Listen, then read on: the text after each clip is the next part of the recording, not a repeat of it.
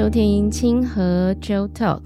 今天我们非常荣幸的邀请到日本情理惠子老师。她不仅一生致力于忧虑思美这个艺术活动的推广与教育，同时呢，也是日本华德福学校的创办人之一。他的毕生呢，也是致力于华德福教育。那我们今天非常非常荣幸的邀请这个国宝级的大师来我们清河的 Chill Talk，跟我们一起对谈。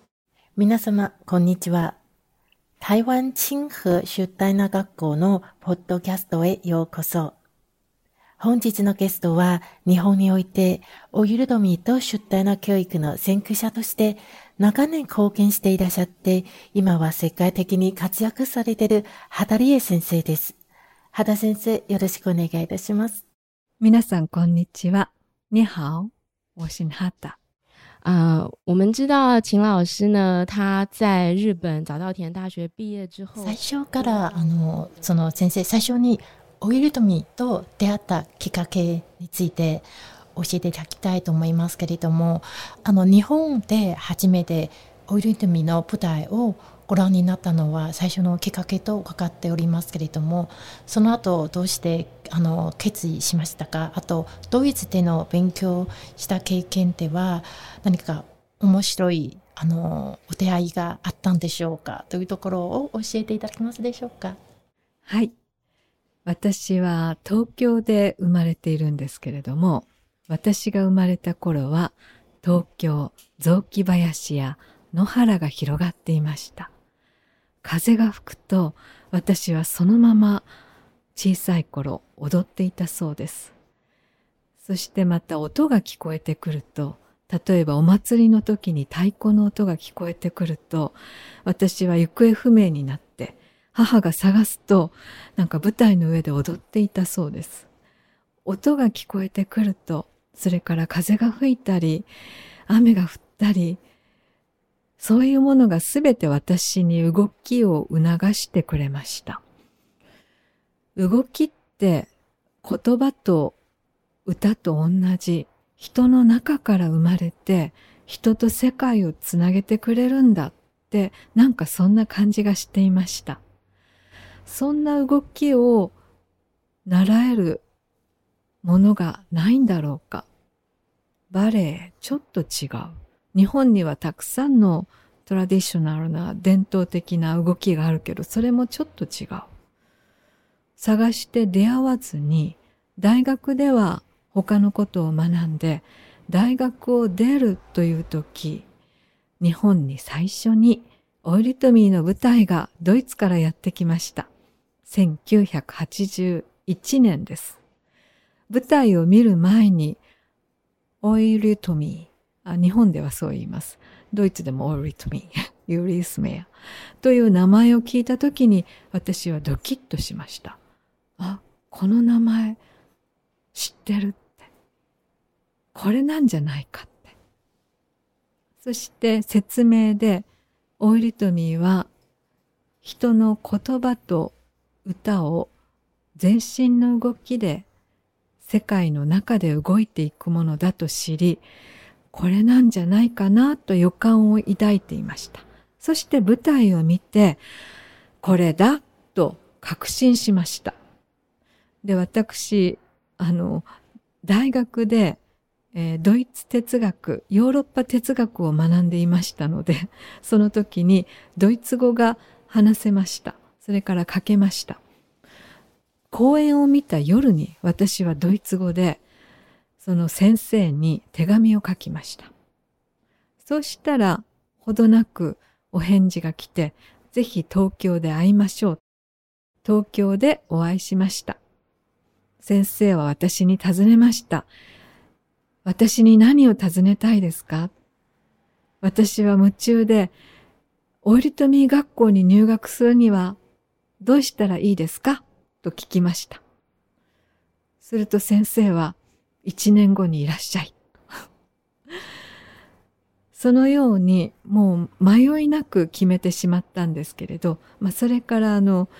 私の大学の先生や友達やそれからもちろん親たちに知らせて理解を得ておよそ1年後にドイツに留学しましたじゃあドイツにいらっしゃる時はどのような出会いがありましたでしょうか？教えていただけますでしょうか？はい。オイルトミー学校4年間毎日オイルトミーをします。とっても大きな人生体験でした。私のクラスは21人。9人が男性、11人が女性。ドイツ、オーストリア、オランダ、イタリア、ノルウェー、イギリス、アフリカ、イスラエル、そして日本人は私一人。その中で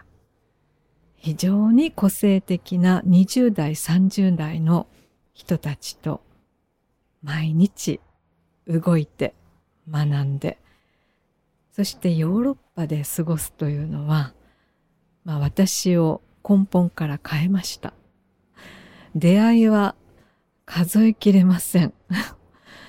でも、たとえ今会わなくても、今もどこかでつながり合っているようなえー、人たちとのつながりがたくさんできました。1年目は何やっても楽しかったです。2年目、とっても辛くなりました。体も思うように動かず、心も思うように動かず。なんで日本人の私がここでオイルトミーをやっているんだろう？なんでいろんなことが起こるんだろう？本当に大変でした。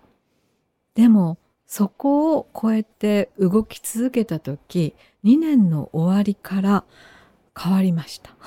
それまでずっとこう、根っこのところにいたのが光の中に出たみたいに。で、そこからはもちろん大変なことはあったし、克服しなくちゃいけないこともたくさんあったのですけれども、とにかくどんどんオイルトミーの中に入っていこうってその流れが止まらなくなり、オイルトミーが私たちを導いてくれました。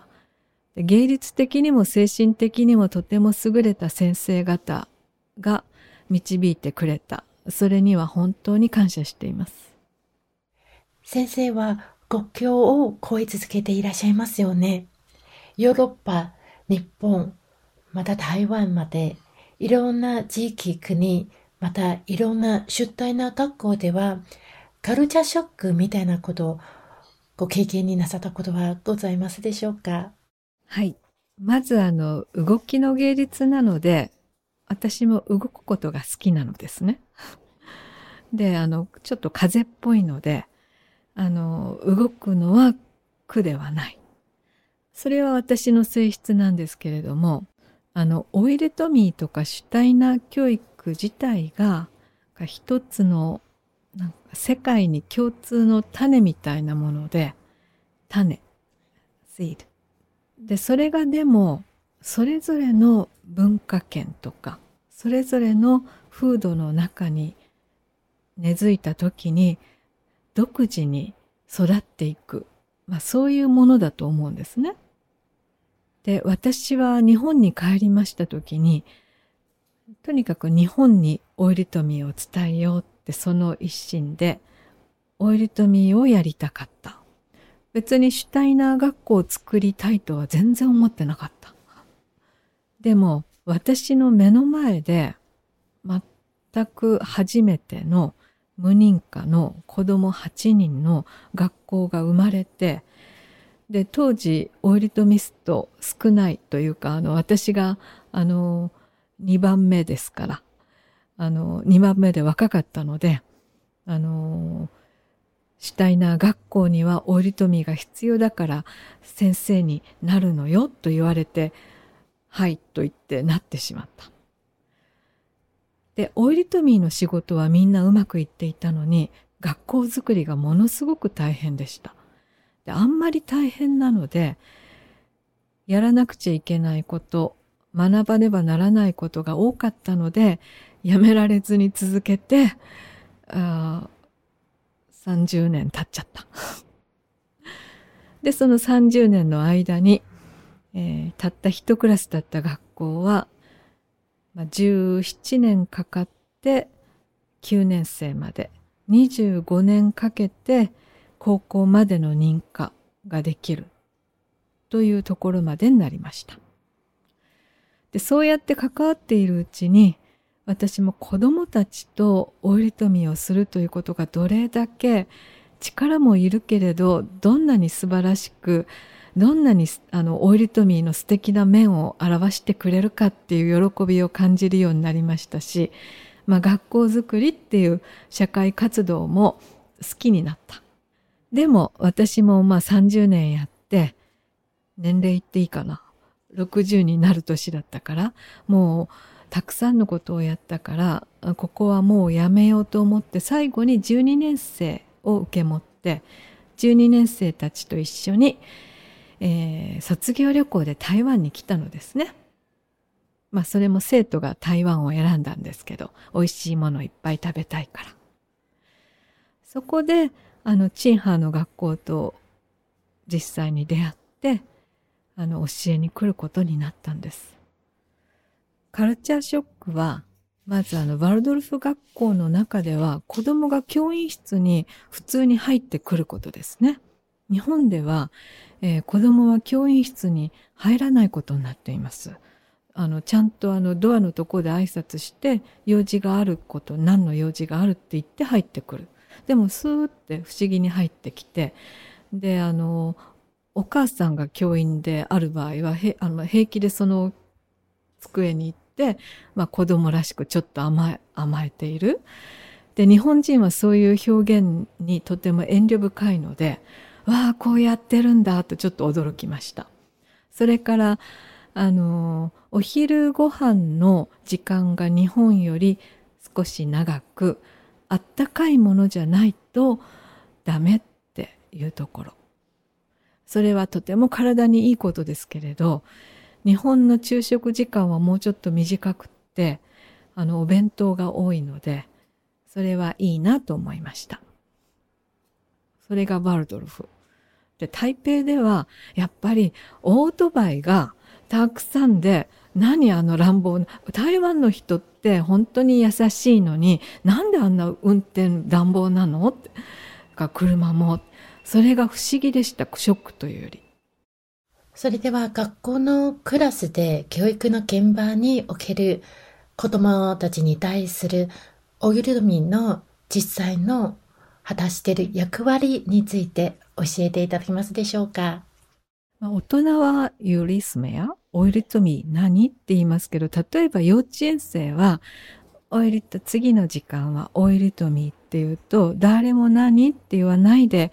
もうそこの中入ってきますよね。で、オイルトミーは、あ、言葉動くんだ、音楽動くんだって思ってます。で、そのうちに1年生、2年生って進んでいくわけですけれども、最初に子供たちと出会っあの、教室で出会って、そして教室の中に入っていって、動きながら入っていって、輪を作って始める。これ、なんか一つの空間と時間を一緒に作ること、共にすることなんですね。それだけで、あの、子供たちは、通の教室よりは違う出会い方をするわけです。えーそして一つはあのそうやって動きの中で出会いながら本当の社会性を育てていくんですね。どういうことかっていうと隣の人と一緒に動くってどういうことかどうやって動いたら輪がうまく動くのかあるいはもっと高学年になってきたら複雑な動きがぶつからないでできるためにはどんな配慮が必要なのか。で、それが思った時にすぐ、あの、動きにならなくちゃいけない。それは、あの、もうはっきり言って、どんな、あの、勉強よりも、人を尊重する、人の中の大切なものを大切にする。っていう勉強になると思います。あの、いろんな動き方する子がいて、得意じゃない子もいるし、それからあの、えー、っと、うまく動けない子もいるし、最初のうちは乱暴な子もいるし、でもそういう特徴も分かっていきながら、年数が経つと互いに補い合って一緒に動けるようになる力ってこれはやっぱりすごいです。あのオイルトミーってその中で一人一人がすごく際立って個性を発揮してくるんだけど一人であってでもみんなと一緒にいられるっていうこのあの教育的な作用はとても大きいと思います。この3年間であの、コロナの影響を受けて、人と人のとの距離が結構離れてしまいましたんですね。対面でお話しする機会も少なくなりました。この3年間で、あの、先生が実際に感じられた変化について教えていただけますでしょうか？まず、人と人とが直接出会うっていうことが当たり前じゃなくなってしまった。それから会っても、マスクがある。まあ、それによって逆説的だけれども実際に出会って一緒に働くっていうことがどんなにほとんど奇跡的なぐらいにあの大きな力を生み出すものなのかっていうことが実感されましたよね。だからそういう場をどうやって作ろうかどういうふうにあの許される形で作っていけばいいだろうかというふうな発想が生まれてきたと思います。あの、ポジティブな面ではね。それから、やはり困難な面としては、あの、いつも何かこう、圧、圧力重圧があるっていうか、うん、なんかそんな思いをみんなが持っている。閉鎖的。そして閉鎖的になると人の考えってなかなかあの広がらないので、えー、それから情報だけはたくさん来るので、えー、その中で自分がどうやって立って何をどうしていこうかっていうところでしっかりと立っていないと、えー、すぐに、え敵か味方か 正しいか正しくないかまあ、そういうふうに真っ二つに分かれちゃうような危険性もある。でそれは学校内でも家庭内でも社会でもとっても気をつけなくちゃいけないことですね。あとはあのこういうふうにあの、まあ、電波を通して伝えるっていうこともコロナ前はあのパンデミック前はあの主体な教育もオイルトミーもそんなに積極的にはやってなかったんですけれどもそれでも人がそれを行っていって人とつながっているっていうしっかりした意識を持っていけば広く伝える手段にはなるということを発見したことは、まあ、ポジティブに入れていいことじゃないかなと思います。学校づくりや学校を運営するには一番難しい一番辛かったことはどんなことでしょうか？あ一番とは言えないくらいたくさんありますね。うん、あの、外側への大変さ、あの、社会に向かって働く大変さ、それから、教員同士の人間関係を作っていく大変さ、それから、あの、親の気持ちにどうやって応えていくか、あるいは問題が起こった時にどう対処するかっていう、その中でどれが一番大変であったかというと外側向きの仕事は大変だけどもみんなで共同できるだけどやっぱ教員同士の人とのつながりそれから親との、えー、関係を作っていくっていうことこれはもう自分自身の、えー、心のお掃除になりますからやっぱそれは大変ですね。だいぶ掃除されたなと思ってもまだまだ残ってるものはあるので、えー、こういう機会が与えられてすごくありがたいなと思って続けることが大事だしやっぱり一番大事なのは何のために私たちここで出会ってるのかっていうことを忘れないってことだと思います。これはあのある、えー、日本じゃないんだけどあの、まあ、中国のねあの一人の先生が言ってたんだけど今社会がどこでも硬く冷たくなっていく。だけどもこのワルドルフの世界だけは温かく生き生きとなっていけるそんな可能性がある。だから私はこれを続けているって言ったんだけども。やっぱり皆さんがというか私たちが努力していることがそういうことにもつながるんだっ思える時に、まあ、大変さを乗り越える力が湧いてくるかなと思います。あと家庭と学校の両立これも大変ね。でもこれは正解がないので時間をかけて自分のやり方を見つけていくということだと思います。では、例えば、もし学校に対しても不満とか文句があるとき、それともクラスではもう分裂、また対立のような状況になってしまうときには、どうすればよいでしょうか？まあ、あの、まあ、この、がっかりしたとか、あの、学校に対して腹が立つっていう感情が働いているときは、まあ、それはしょうがないんだけど、あの、まあそういう感情って起こりますから。ただね、私はあの、一人息子、もう大きくなってるんですけど、親でもあったので、えー、今親、思うことは、親というのは自分の子供に対して大変期待が高いということです。そしてなかなかその子のそのままを認めることが案外難しい。とっても期待が高い。だから学校への期待もすごく高い。でも教員の身になったら、それだけ期待の強い親たちが多い場合はね、何十人も。でも何十人もいなくても何人も何人もいる。それが一方的なあの力関係になってしまうと、とてもまずいですね。ということをちょっと自覚した方がいいかなと思います、親が。それから教員の方は、いや、やっぱこれは親のせいだとか、親が、のが悪いんだっていう思いは